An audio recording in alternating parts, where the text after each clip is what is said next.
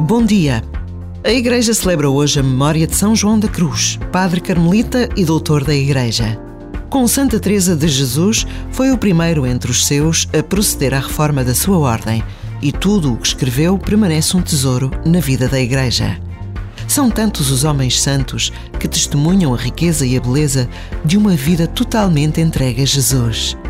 O tempo do Advento enche-nos de esperança porque estes testemunhos que atravessam séculos e séculos de história continuam a transformar vidas, a suscitar vocações consagradas, a ser sinal da presença de Deus no mundo.